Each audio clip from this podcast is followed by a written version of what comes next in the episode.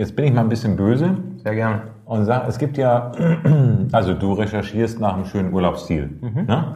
Hast irgendwas gefunden, egal ob jetzt Berge oder Strand oder Meer oder was auch immer, mhm. hast was Tolles gefunden, Hotel sieht super aus. Ne? Mhm. Ne? Also sieht ganz schick aus und du kannst das schon fast sehen, wie sauber das Zimmer ist, wie toll die Matratzen sind, wie mhm. großartig die Bar bestückt ist, was auch immer.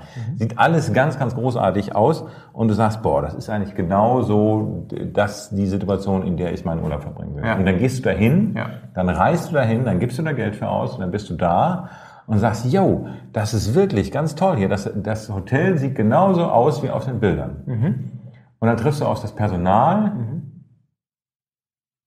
Punkt, Punkt, Punkt. Ja. Oder dann aufs ist, Buffet beim Abendessen. Oder aus, ne, also immer dann, wenn Menschen irgendwie ins Spiel kommen, ne, zu sagen, wie ist die Situation an der Rezeption? Wie mhm. ist die Situation sozusagen bei den Menschen, die da ja. irgendwie mithelfen, das Ganze irgendwie sauber zu halten, dass das, äh, das Service passiert. Wie ist der Typ hinter der Bar, also auf ja. der anderen Seite von der Bar? Ja. Ne?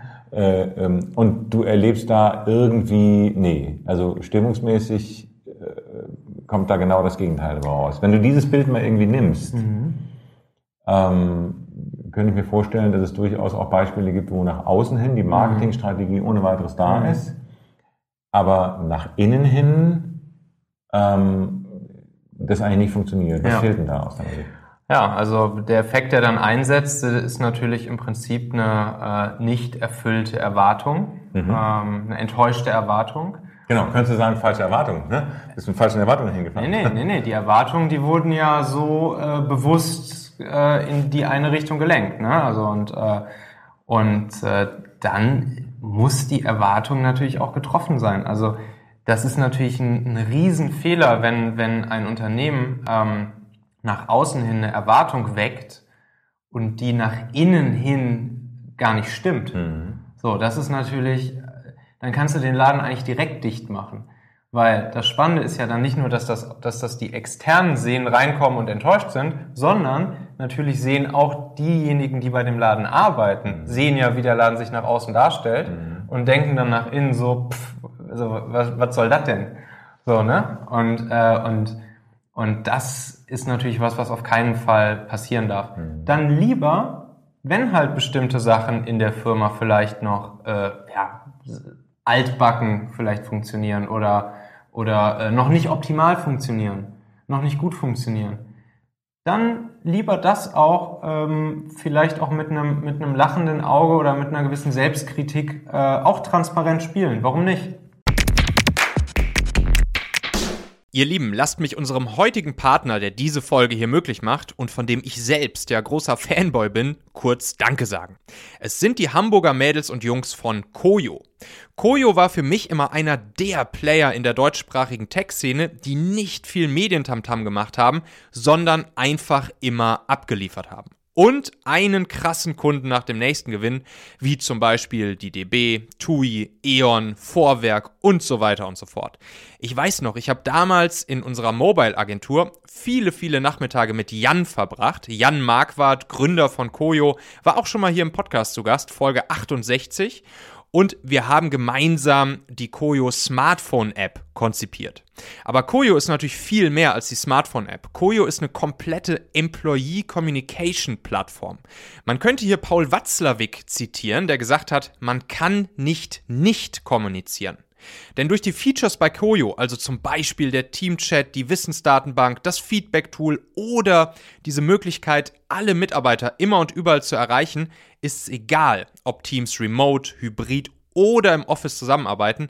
Das Ergebnis ist einfach mehr Zusammenhalt, Motivation, Produktivität und eine lebhafte Team- und Feedback-Kultur. Auf einmal beginnen Mitarbeiter sich wirklich mit ihrem Unternehmen verbunden zu fühlen, sich aktiv einzubringen, mitzumachen.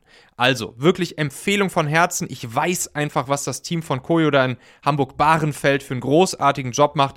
Guckt euch auf jeden Fall Koyo mal an und macht einfach mal diesen kostenlosen 30-Tage-Test, den sie da auf ihrer Webseite anbieten, unter koyoapp.com. Also Koyo, C-O-Y-O und App in einem Wort.com.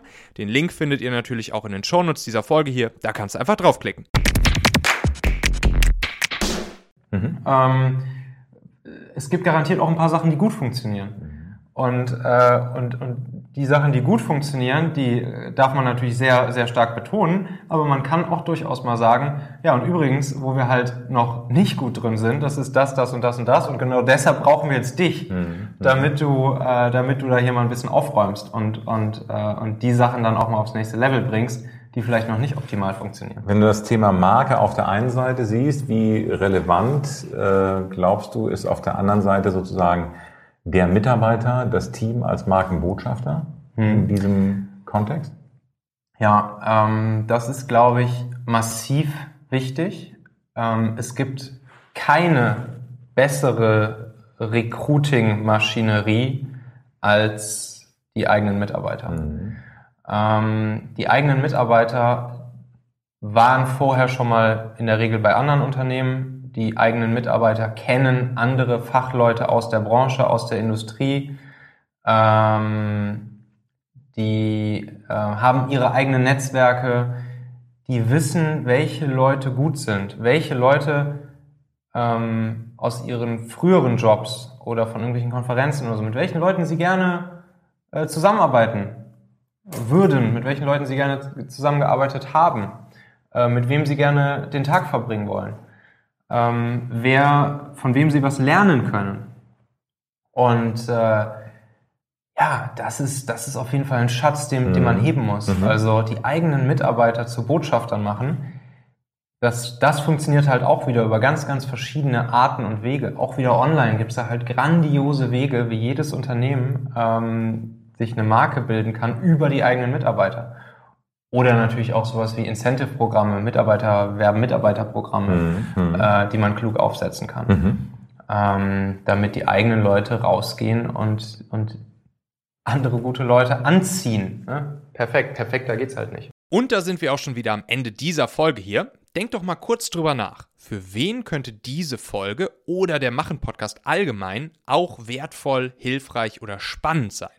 Erzähl dieser Person gerne mal davon. Du kannst einfach den Link machen.fm slash podcast zum Beispiel per WhatsApp an sie senden oder diese Folge hier direkt aus deiner Podcast-App an sie teilen. Wir hören uns auf jeden Fall in der nächsten Folge wieder, vielleicht ja schon morgen. Bis dahin, dein Michael.